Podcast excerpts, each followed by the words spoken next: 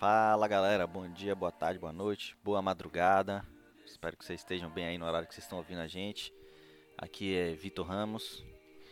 E aqui estou eu, João Ramos também. Vamos falar hoje sobre degustação. Degustação às cegas, né? Quais são os requisitos de uma degustação, como e o que apreciar no vinho, observar, para você ter aquela, aquela lista de, de preferências, você entender melhor qual é o vinho que você gosta, qual é o estilo de vinho que você gosta. Eu, por exemplo, fujo um pouco ao padrão e tenho dificuldades em apreciar tanto quanto outros os vinhos franceses e italianos, né, João? É, acredito se puder, ele não não costuma gostar de vinhos franceses e italianos, o contrário de mim, que são os meus preferidos. Pois é. E olha que eu já tomei alguns dos bons, dos clássicos, mas ainda sou mais pro novo mundo aí, mas isso é bacana porque a gente vai ter essa diferença. É exatamente isso que é bacana, né? E o que é importante é você gostar, não importa qual é a origem, de onde veio, onde foi feito. Se tá bom na boca, Exato. tá bom. E a marca também, a marca é importante, né? A marca diz muito, mas também não é o que vai definir qual é a sua preferência.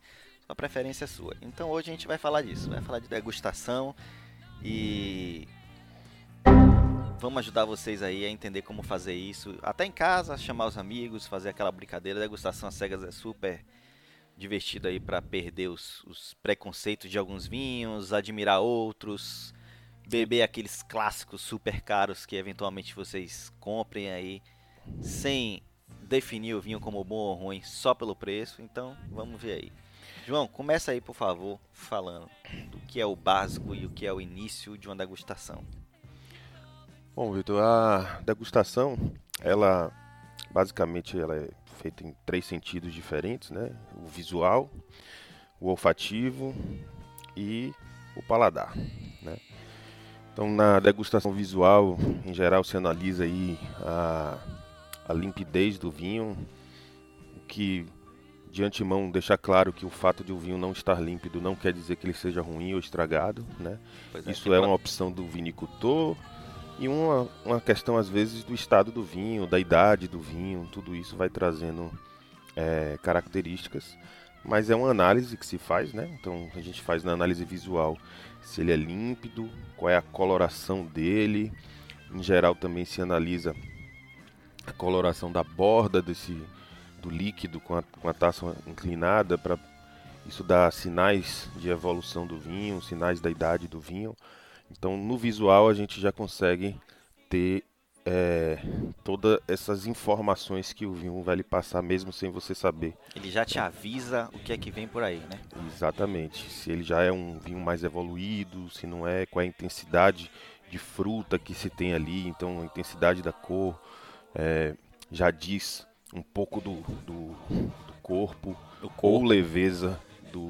o corpo diz muito. Quando você vê aquela cor super potente, aquela clássica de Malbec, assim, super é, púrpura e intensa, é diferente de quando você vê um Pinot Noir que já é mais leve. E aí é isso que a gente vê, né? Você vê como ele fala da Malbec, já viu que é a uva queridinha dele, né? Não tem como evitar.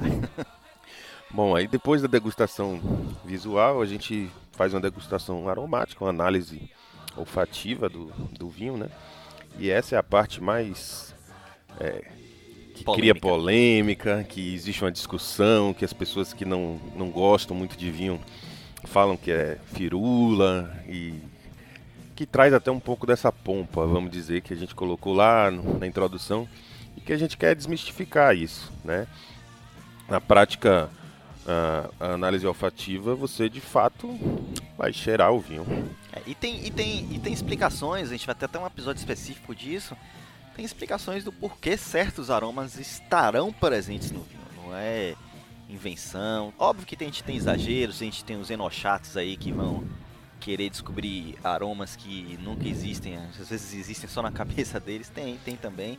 Mas existem aromas que decorrem de diversos fatores químicos específicos. Transformações químicas ah, da- do, do vinho, enzimáticas, né? Os processos químicos que ocorrem o tempo todo no vinho. O vinho é uma bebida viva, né? Então, mesmo depois de engarrafado, por que que se guarda tanto, se adega? e, e, e hoje pessoas estão degustando vinhos aí feitos em 1980, 1950, por quê? Porque ele é uma bebida viva, ela vai se transformando ao longo do tempo. Ela não é pasteurizada como uma cerveja comercial, por exemplo, que você pasteuriza para poder o sabor ficar igual, seja o dia que você bebeu. O vinho não é feito dessa forma. A graça do vinho é o contrário disso, né? Você Exatamente. provar, inclusive provar o mesmo vinho em diferentes anos e falar qual é a diferença. Por isso que existem também, a gente vai chegar lá, as degustações verticais. Isso. E é uma- inclusive uma mania minha. Eu di- dificilmente compro uma garrafa de qualquer vinho. Eu costumo comprar pelo menos duas para beber uma imediatamente e uma outra deixar é, por mais tempo para poder ver essa transformação. Mas, como a gente falou, a gente tem uma diversidade de grupos de, de, de aromas. E o que é importante especificar nessa parte da análise olfativa, Vitor, é que tudo depende da sua biblioteca mental de aromas, né? Então, às vezes, a gente vai fazer uma degustação e eu sinto o aroma de uma determinada fruta, de uma determinada folha, é, que outra pessoa pode não sentir simplesmente porque ela não teve a oportunidade de um dia cheirar aquela fruta ou comer aquela fruta e ter aquilo guardado na nossa mente. A nossa mente faz essa associação e só por isso. Tanto é que existem os kits de aromas de vinho vendidos no mercado, que é para a pessoa aumentar essa biblioteca, cheirando potinhos que tem um cheiro de flor de laranjeira, de flor de espinheira. Às vezes, uma questão regional, por exemplo, é, aqui na Bahia é difícil de a gente encontrar uma toranja, né? Como mais fácil no sul. E às vezes você está degustando um vinho com uma pessoa do sul e a pessoa diz tem um aroma de toranja, mas Eu nunca senti, mas se fosse falar no aroma de dendê, por exemplo, o baiano ia reconhecer na hora e o pessoal do sul, talvez só quem gostasse de uma moqueca e, e tudo mais. Mas, enfim, eu, por exemplo, nunca fui na Toscana. Então, aquela polêmica lá do aroma de bosque das flores da Toscana, que vai ser né, um episódio da gente aí futuro, a gente não. Eu, eu não sentiria. Você já foi na Toscana, provavelmente você reconheceria o aroma de alguma coisa que tem por lá, algum produto específico, uma fruta, um, um, um- aroma de terroir. É, é, é exato. Então a gente, cada um tem sua biblioteca men- mental de aromas e por isso vai conseguir identificar. Em vinhos brancos a gente tem notas cítricas, de frutas amarelas, diferentes, pêssegos, por exemplo. É, isso também varia muito de casta, né? Cada tipo de uva é, tem características próprias já pré-definidas, né? Pelo próprio fato de- da característica genética da uva. É, E de região, né? de é região e de temperatura, Vai inclusive. puxar de do terroir, do famoso terroir, que a gente também pode falar disso. Provavelmente vão pedir aí que a gente fale especificamente o que é terroir. Mas puxa do terroir, o terroir específico de determinado local, ele vai trazer aromas para para fruta, para o vinho. É, e é, então a gente tem em geral notas de frutas nos, nos vinhos. Depois a gente tem é, aromas que são definidos como primários, secundários e terciários. A gente também já tem programado um episódio sobre especificar um pouco melhor sobre isso, mas basicamente o- o- os aromas da vinificação, que é aquela levedura que está fazendo a fermentação, ela acrescenta de aromas nos- nos vinhos e depois do envelhecimento ou não em barricas, tanques de inox, tudo isso vai faz- ajudando a compor um, um buquê, um conjunto de aromas, que é o que numa degustação, na análise olfativa, a gente tenta buscar no vinho. Né? A gente tenta identificar esses aromas e um dia que vocês estiverem fazendo a degustação, com certeza vocês vão ver que muitas vezes uma pessoa identifica um aroma e quando fala, você aí consegue identificar aquele aroma que você não identificava antes, né? Com certeza. E é, é tanto da memória olfativa de cada um, como do própria percepção no dia. Eu, por exemplo, já fui para uma degustação aqui da ABS Bahia com o João, que era bem na, do dia do Malbec, minha preferida. E eu tava gripado e eu falei pra ele, pô, não é possível. Eu não tô sentindo cheiro de absolutamente nada. Eu acho que se começasse uma queimada aqui agora, eu não ia sentir o cheiro nem da fumaça. E aí eu perdi, porque isso afeta. Então, é aquela história de que se você bebe café, é, se você tá num ambiente com cheiro muito forte de perfume, se você escovou o dente, você vai sentir na boca menos, você vai sentir no nariz menos. E aí você vai, consequentemente, apreciar o vinho menos. Porque o vinho é essa, esse kit das, dos da sensibilidade vinda do paladar, do olfato, do visual, que tudo isso vai influenciar no seu prazer de beber o vinho, não tem jeito. E continuando na degustação, depois dos aromas, né, que como o João disse, tem os primários, secundários, terciários, você vai sentir pra, aquilo que as pessoas mais querem sentir, que é na boca, né? É, na boca, aí a gente já tem a análise de qual é a acidez do vinho, qual é o corpo do vinho, o, a sensação de álcool que a gente sente no vinho, né? Ou seja, se, se a gente tem um teor alcoólico alto no vinho ou não. É, tem a parte de taninos para os vinhos, em geral os vinhos tintos, né? Que é a parte de astringência um pouco que você sente na boca. É, temos a persistência, né, que é o tempo que depois que você engole o vinho, você ainda continua com o sabor dele na boca. Isso tudo, esse conjunto vai também nos dando características de como ele foi vinificado, se ele até inclusive indicação das castas, de tipo de uva, do próprio terroir. Às vezes a gente vê e acha, ah, como é que aquele cara descobriu que aquela vinho nas cegas era é, da uva tal?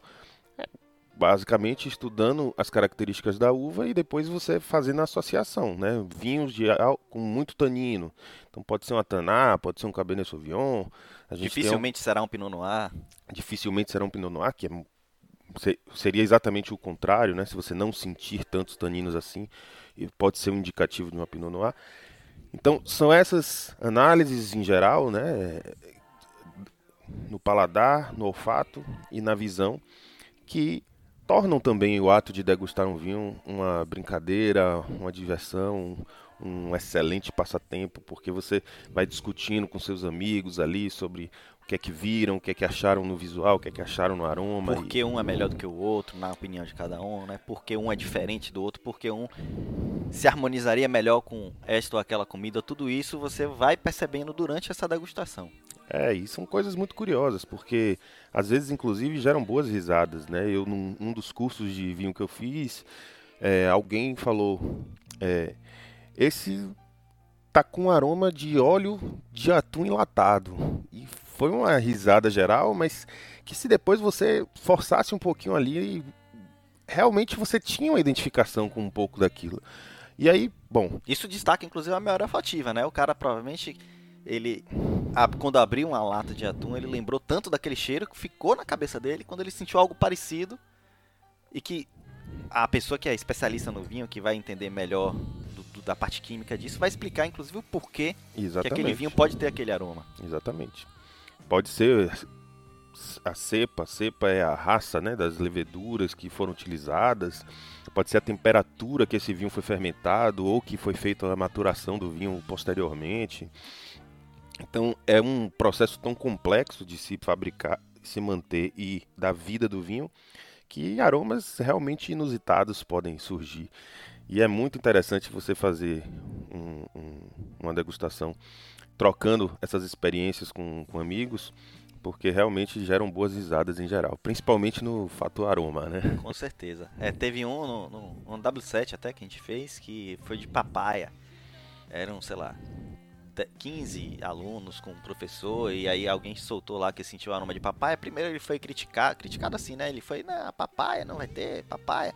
E aí todo mundo foi cheirando e você ouvia na sala assim, pior que tem, hein? Pior ah, olha, eu senti isso. E aí no final das contas até o professor falou assim, tem mesmo. Nunca tinha reparado, mas tem mesmo. Tem um aroma aqui intenso. Então é algo que é real, que tem a ver com, com a percepção. Mas voltando à degustação agora, a parte é, sensorial da boca. É, queria destacar o seguinte, por exemplo, a acidez, o tanino, o que é isso, né? Como é que a gente sente?